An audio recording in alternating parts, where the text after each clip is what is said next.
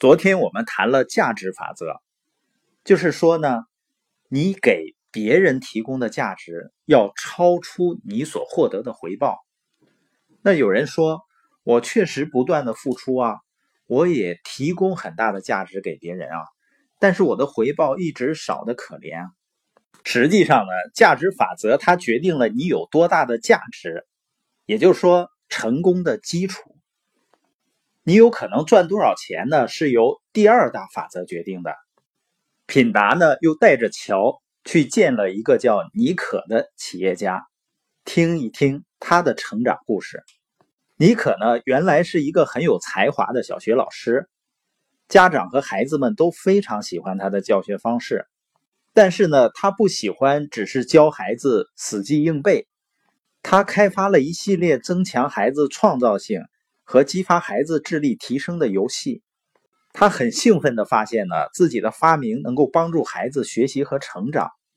但是呢，他也越来越烦恼，因为他一次只能教不超过二十五个孩子，而且呢，他的教师薪水啊，也仅仅能够勉强度日。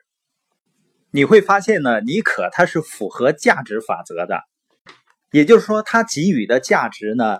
远远超出他所获得的回报。他开发的游戏呢，对孩子来说是有很大的价值，但他的收入呢却很低。原因是什么呢？肯定是服务的人太少了。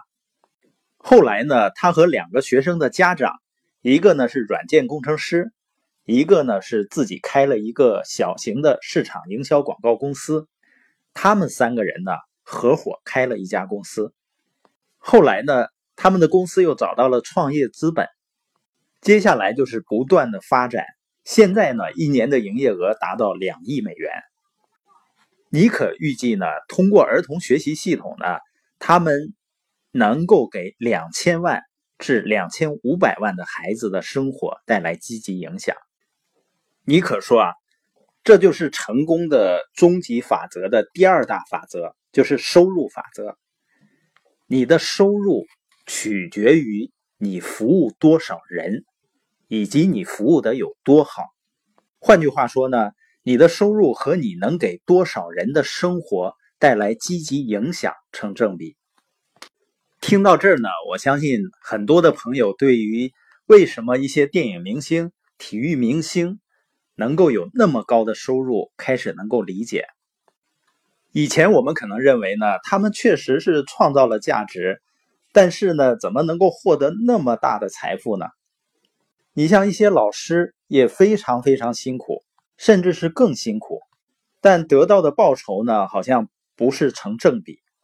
听了收入法则，我们就知道了，这不仅仅是他们自身价值的问题，而且是能给多少人带来价值的问题。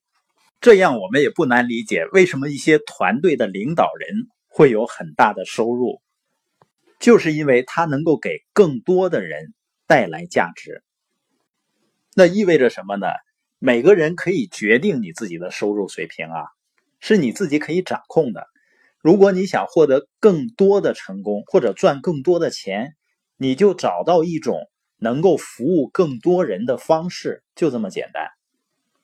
而且，如果你能够通过一种方式服务的人能够越来越多的话呢，它也意味着你的收入就没有限制的。马丁·路德·金曾经说过：“每个人都能成为伟人，因为每个人都能服务他人。”换另外一种说法来说呢，就是每个人都能成功，因为每个人都能给予。尼克也谈到了呢，他的生意在发展的过程中最大的障碍。是他头脑中的错误的信念系统，因为在以前呢，他坚信世界上只有两种人：有钱人和好人。在他的信念系统里呢，一个人只能成为其中之一，不能两者兼有。